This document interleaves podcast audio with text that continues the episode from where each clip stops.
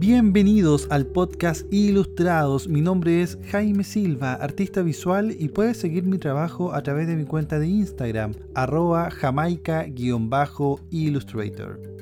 Ilustrados es un podcast independiente que nos va a llevar de viaje por tantos rincones desconocidos de la ilustración, la cultura y el arte como estilo de vida. Una conversación diversa, miscelánea, pero muy necesaria, porque de vez en cuando es bueno sentarse a arreglar un poquito el mundo, ¿no? Así que adelante, la conversación es gratis, esto es Ilustrados. Muchas veces hemos escuchado que la historia es cíclica, ¿no? Que cada cierto tiempo hay eventos que se repiten o gustos que se retoman. Todo tiempo pasado fue mejor, dicen los quejumbrosos de siempre. Bueno, esa frase en realidad a mí nunca me ha gustado porque creo que es aplicable a casi nada. Sobre todo viéndolo bien objetivamente, es una frase que ha sido dicha todo el tiempo. El 2000, en los 90, en los 80, en los 70. Es decir, todo el tiempo, todo tiempo pasado fue mejor. O sea, es ahí donde yo me pregunto, ¿Cuándo llegará el día en que hoy sea un buen tiempo? Y es aquí donde entra esta añoranza, esta nostalgia, ese sentimiento romántico por el pasado y entra en escena el gusto por lo vintage, ese objeto que de alguna forma nos hace viajar al pasado. Pero me pregunto, ¿qué tenían los objetos del pasado que hacen que hoy cobren un valor tan romántico y que no pasa con los objetos diseñados hoy? Quizá se deba a que antes los diseños solían durar mucho más tiempo de lo que dura el diseño de un objeto hoy. Era un diseño, por decirlo de alguna forma, mucho menos desechable. Por ejemplo, si nos presentan el último modelo de celular del último diseño, ese celular high, top, plus, max, anything, no sé, nos puede sorprender, claro, pero desde ya sabemos que ese valor que tiene ese celular va a durar un año, porque al año siguiente vendrá otro de, entre comillas, mejor diseño, y el otro pasará a la historia, y quizás pase sin pena ni gloria, y me salió verso sin mayor esfuerzo.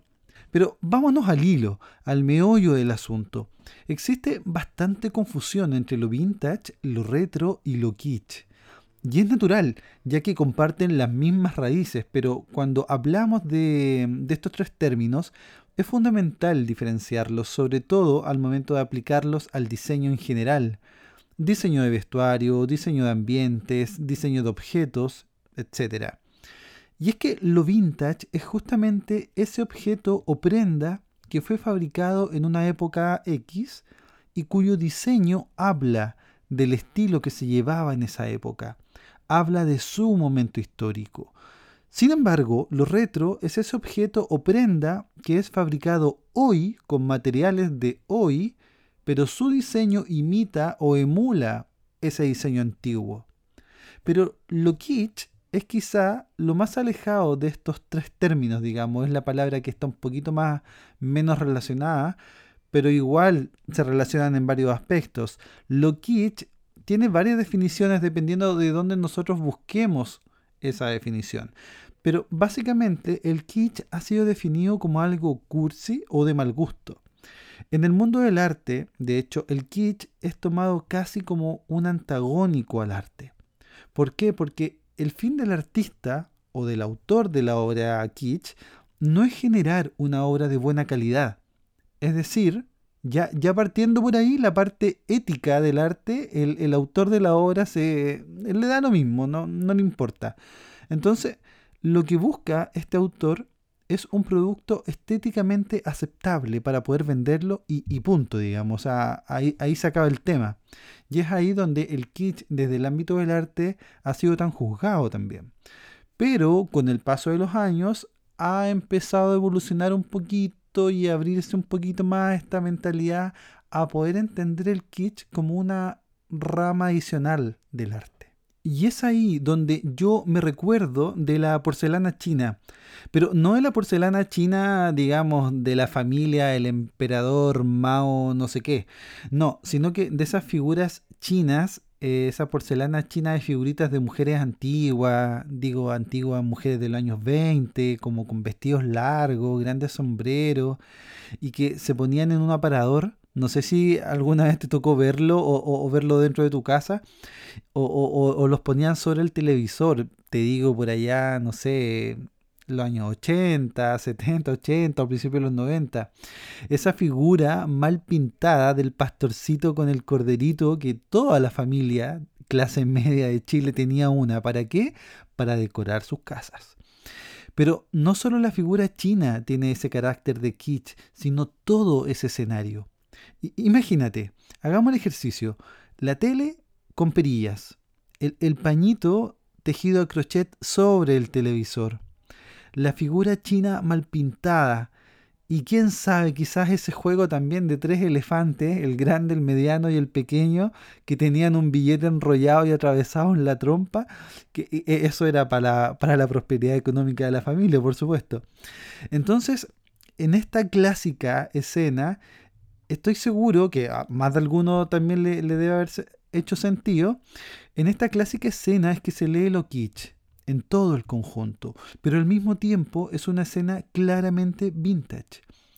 Y es una composición que aún sobrevive ¿ah? en las casas de, de, gente anciana. A mí me tocó mucho cuando era estudiante de arquitectura visitar muchas casas de Valparaíso y entrar a muchas casas de gente ya muy adulta, muy anciana, que era realmente tú entrabas a esa casa y era como entrar, no sé, a una cámara del tiempo. O sea, hasta el olor a cera recién pasada había. Y aún sobrevivían estos escenarios kitsch y vintage, como realmente era como viajar al pasado. Por eso te decía que entre vintage, retro y kitsch es que hay tantas cosas en común. Hoy, hoy en día hay muchos artistas que emulan todos esos escenarios kitsch para crear piezas de arte. Pero bueno, no es lo kitsch de lo que vamos a hablar hoy, sino que de ese gusto por lo vintage y que hoy más que nunca está presente en el mercado. En julio del 2019, Nokia lanzó una línea de celulares, los Nokia 105 y los Nokia 220, con un diseño casi idéntico a los celulares aquellos con tapita y que tenían solamente las funciones básicas, o sea, llamar, mensaje de texto y listo. Entonces, esos celulares a lo que la batería, no sé si te acuerdas, la, batería les duraba una semana, puede ser, o algo más. Entonces, esto cuando fue noticia a nivel mundial, mucha gente soñaba con volver a tener uno de estos celulares en la mano. Y es que el diseño retro activa ese lado emocional de las personas y les hace valorar eso que ya no tienen. Lo mismo pasó con los vinilos. Cuando ellos empezaron a desaparecer, o al menos dejaron de ser una opción de compra, porque habían llegado los CDs que eran mucho más compactos y que prometían, entre comillas, un mejor sonido, las personas empezaron a encontrar obvia la idea de que, ya, pero ¿para qué voy a querer un vinilo si puedo tener un CD? ¿Para qué voy a querer un tocadisco si puedo tener un mini componente? Entonces, eh, todo esto eh, ocurrió en ese momento por, el impacto de lo nuevo, pero tuvieron que pasar los años para que volvieran los vinilos y la gente se diera cuenta que un buen vinilo con un buen tocadiscos tiene un sonido pero incomparable y ahí vamos todos nuevamente comprando vinilos. Cuando un objeto es capaz de resolver al mismo tiempo un asunto de calidad y de diseño, diferenciándose del resto, pasa a ser un objeto de valor. Creo que eso es indiscutible. Por ejemplo, pensemos en los parlantes o amplificadores Marshall. Este parlante que hoy en día es Bluetooth, de que el año 2017 salió elegido dentro de la revista de tendencia como un objeto de deseo, como el objeto que hay que tener. Bueno, este parlante respeta el diseño de los parlantes de los amplificadores originales Marshall y te vende la idea de que estás adquiriendo un objeto con valor histórico y que casi que con él vas a poder llegar a ser una estrella de rock o una estrella de la música. Entonces, no es que la marca te esté mintiendo, sino que todo este imaginario que te está vendiendo te lo vende también el gusto por lo vintage. Y esto va amarrado obviamente a la historia de la marca, que es lo que finalmente le da credibilidad. Marshall ha estado ligada a grandes estrellas de la historia de la música, como Slash, el guitarrista de Guns N' Roses, em, Brian May, The Queen, Jimi Hendrix, Eric Clapton y así un amplio etcétera. Es decir, historia y diseño. ¿Qué mejor mezcla para hacer atractivo y deseable un producto? Historia y diseño. Y lo mismo pasa con las cámaras Polaroid, que se reinventó y volvió con fuerza el 2016. Polaroid era como el Apple de los años 70 era lo más top, todo el mundo soñaba con tener una cámara instantánea. Bueno, resulta que eh, con los años la marca fue muriendo poco a poco y comenzaron a cerrar su fábrica. Hasta que en el 2008 el biólogo austríaco Florian Kaps rescató la última fábrica que sobrevivía en pie con evidentemente muchos menos ejemplares eh, reproduciéndose, digamos, y comenzó un largo camino de 8 años para reinventar y rescatar la marca, pero esta vez adaptada a los tiempos ya de las redes sociales. En ese entonces, en el 2008, CAPS estaba dando inicio a lo que se llamaría The Impossible Project, la empresa que rescató del olvido a todas esas cámaras Polaroid que estaban abandonadas por ahí en el mundo, dándoles la posibilidad de nuevos carretes de películas. Y se llamó The Impossible Project porque hubo que comenzar a reconstruir todo el proceso que llevaba a hacer una foto Polaroid. Entonces era una tarea bastante titánica que realmente parecía imposible. De hecho, ya para el 2007, un año antes, la empresa Polaroid había anunciado que dejaría de fabricar las películas para sus cámaras. Y con ello toda la cadena de empresas que trabajaban solamente para Polaroid también comenzaban a cerrar desde hace un buen tiempo y con ellas se fueron incluso las fórmulas químicas. Ya las empresas que fabricaban y que sobrevivían solamente vendiéndole los químicos a la empresa Polaroid empezaban a cerrar unas a una. Entonces todo se empezó a hacer cuesta arriba. La elaboración de nuevos químicos para el revelado de estas instantáneas tuvo que comenzar a hacerse desde cero, porque esos nuevos químicos tuvieron que replicar al detalle las fórmulas químicas originales. ¿Con qué fin? Con el fin de entregarnos una imagen lo más parecida a la imagen original que siempre nos entregó Polaroid, que es esa imagen suavemente difusa en este marco blanco y que todos añoramos y que más de alguno le puso una nota al pie. Eso es el espíritu de Polaroid. Entonces, así pasaron 8 años de ensayo y error, llegando al mercado la Polaroid i1, que es la mezcla de la magia de la foto análoga con lo digital. De hecho, esta nueva versión de Polaroid tiene una aplicación que puedes manejar tú, tu cámara Polaroid, con tu celular. Entonces, nuevamente, historia y diseño se unen para darle valor a ese objeto que hoy es completamente retro. Con la mítica moto Vespa pasa algo similar. Vespa nació después de la Segunda Guerra Mundial en una Italia lógicamente deprimida, obviamente después de un evento así, deprimida social, económica y psicológicamente. Pero Enrico Piaggio y Corradino Dascanio dieron solución al transporte de las personas con un modelo revolucionario para la época. Una botoneta que nació con el objetivo de darle comodidad al conductor para que pareciese que iba sentado en una silla. Y bueno, Enrico Piaggio al escuchar el sonido del motor exclamó, pues si parece una avispa, decía él. Bueno, yo creo que esta historia todos la conocen, que Vespa nació de la exclamación que él dijo, oye, esto parece una avispa, y ahí nació Vespa. Entonces, Vespa comienza a ser distribuida en 1946 y es hasta hoy sinónimo de buen gusto italiano, sin duda, yo creo que eso nadie lo discute. Es una marca que ha traspasado todas las culturas, las religiones, las edades, y el sueño de Enrico Piaggio se cumplió y, logró resolver la movilidad de muchos seres humanos a lo largo de la historia y de los kilómetros, y sobre todo para todos aquellos que no se podían permitir comprar un auto. Imagínate, o sea, después de una, de una guerra mundial, con lo dañada que queda una sociedad, no todos obviamente tenían la posibilidad de comprarse un auto que en esa época era mucho más caro. Además que Vespa empezó a distribuirse también con la facilidad de poder pagarlo en cuota, lo cual para la época también ese sistema de compra era muy revolucionario. Hoy en día existe la Vespa eléctrica, la Vespa GTS, Super Sport, la Primavera, etcétera y las líneas de su diseño original se han ido modificando con el tiempo, pero sus curvas se mantienen. Ya por más que la Vespa evolucione su diseño con los años, siempre seguirá manteniendo los patrones de su diseño original y su espíritu, obviamente como marca. Entonces, cuando las marcas vuelven o se reinventan conservando su espíritu original, a todos se nos enciende esta alarma emocional, quizá ese sentimiento que es inherente al hombre. En la decoración, sin embargo, hay algo muy potente con los muebles y objetos decorativos. Cuando queremos hablar de real elegancia, de estilo exquisito, un gusto refinado y, de exclusividad, es casi imposible no hacer referencia a los grandes palacios reales. Es decir, a toda esa decoración premodernista o pre-Bauhaus, no sé, en esas épocas cuando los ebanistas hacían verdaderas obras de arte con la pata de una silla o con las puertas de un, de un cabinet.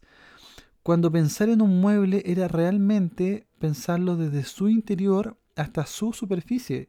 Existía realmente otra concepción del mueble. De hecho, insisto, existía la concepción del mueble como obra de arte en sí. El mueble era concebido para siempre y no solo como algo para vender a gran escala y luego recambiarlo años más tarde. Mucho menos existía la idea del arma mueble, que hoy está tan de moda y que yo sinceramente soy muy enemigo de eso. La gente se sentaba en esa época en un sofá y no desconfiaba del material del que estaba relleno. Hoy día olvídate, o sea, te sientas en un sofá y si lo llega a abrir no sabes si te pueden llegar a encontrar incluso con un pañal, no sé. Entonces, ¿se imaginan que un mueble comprado hoy en una liquidación, en una tienda departamental, pueda mañana ser un objeto de valor? ¿Te imaginas acaso que un objeto que tú compres en una gran tienda, su diseño pasa a ser un diseño de valor el día de mañana? Es raro pensarlo, ¿no? Casi imposible. En la decoración, como en la arquitectura, el modernismo de la Bauhaus marcó un antes y un después. Y ocurre algo muy curioso, porque hoy en día existe un amplio deseo por las casas mediterráneas, escondiendo los techos, las líneas simples, etc., con un afán de alcanzar un estándar, digamos, aceptable socialmente. Que mi casa es mediterránea, por favor, no tiene techo. ¿Cómo se te ocurre que voy a tener techo con dos aguas como vivienda social? No, olvídalo. Y así. Pero por dentro vamos también decorando con los estándares que nos vende la televisión, con los estándares que nos venden las revistas de decoración que vienen los fines de semana en el periódico, etc.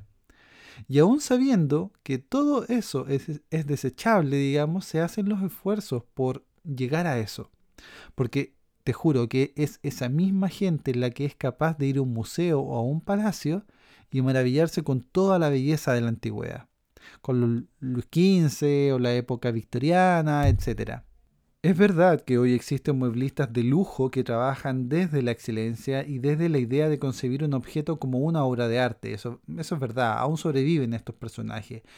Y también es verdad que se han reinventado de, hacia nuestros tiempos actuales, pero siempre existirá una referencia al pasado, que es donde estaban los grandes genios y sobre todo las personas que vivían por y para la excelencia. Quizá uno de los referentes retro más marcados en cuanto a decoración elegante es el estilo de finales de los 50 y, los 60 completo, digamos, la década de los 60. Colores pasteles, líneas curvas, suaves, texturas cálidas. Algo, algo conservaban también de lo que fue el Art Deco, que nació a inicio del siglo XX y conjugaba también el, futurismo con el neoclasicismo. Era un equilibrio, pero yo diría que perfecto. Bueno, a mi modo personal, el Art Deco es uno de los estilos más bellos que ha podido generar la historia del arte. Y hoy es fácil encontrar en tiendas de decoración de relativo buen gusto muebles retro inspirados en el Art Deco o en estas líneas de los 60 y ya que esto es lo soñado, digamos, por las clases medias, medias altas, que aspiran a un gusto menos estándar, por decirlo de alguna forma. En la moda ocurren también estos equilibrios en que te das cuenta que hay estilos que son marcadamente elegantes y sinónimos de buen gusto. Lo que hizo con la figura de la mujer en los años 60 fue increíble. Y de alguna forma el estilo clásico siempre hace referencia a esos estilos que son eternos, podemos pensar también, por otro lado, en un Chanel de hoy, tan fiel a su espíritu de los 20 o, los años 30, como en toda la historia de Chanel en realidad. Porque lo que ahí creó Chanel fue una obra de arte, no un modelo pasajero. Y Chanel está lejos de ser retro. ¿ah? En eso también podemos, yo creo, todos eh, llegar a un consenso. Pero nos encanta saber que hay un espíritu ahí que no muere. algo así como lo que pasaba con, Vespa, bueno, o con Polaroid, con todas las marcas que te he nombrado, ¿no? Y si hablamos también de estas marcas clásicas, podemos hablar de Tommy Hilfiger o de Carolina Herrera también, que no son retro ni vintage, sino que son clásicos reinventados, digamos. Y, o, Polo también. Eh, y lo retro ahí es quizá el sentimiento, lo que te provoca el producto. Como sea, hay tantas marcas, tantos objetos que nos conducen a un pasado que no siempre fue mejor en todos los aspectos, pero que sin duda nos despiertan una cierta emoción.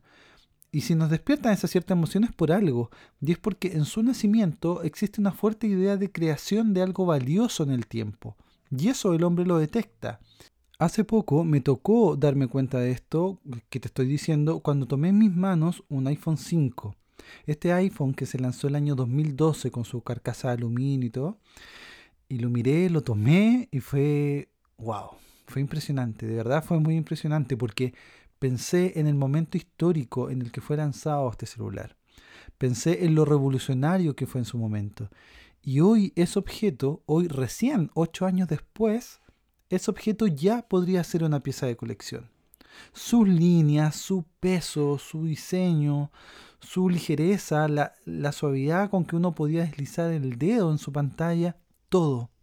Entonces también entendí todo eso que hablan de Steve Jobs y de lo genio que es Steve Jobs, que era Steve Jobs, y esas ganas incansables que tenía él de querer siempre hacer lo excelente.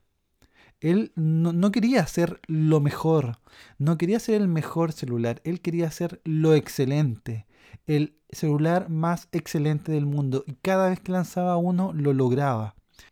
Entonces estoy seguro que años después, en unos años más, ese iPhone va a volver en una versión renovada, va a ser retro y todo el mundo va a correr a comprarlo, de verdad, estoy seguro de eso. Porque, insisto, eso es el valor del buen diseño.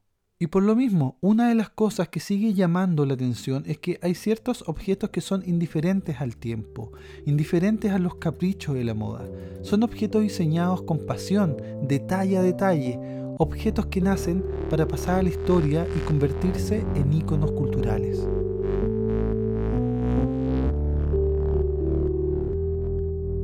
Hasta aquí este episodio, muchas gracias por tu compañía y no olvides seguirme en mi cuenta de Instagram arroba jamaica-illustrator para más temas relacionados con ilustración, arte, cultura y estilo de vida. Nos vemos en una próxima conversación. Un abrazo, chao chao.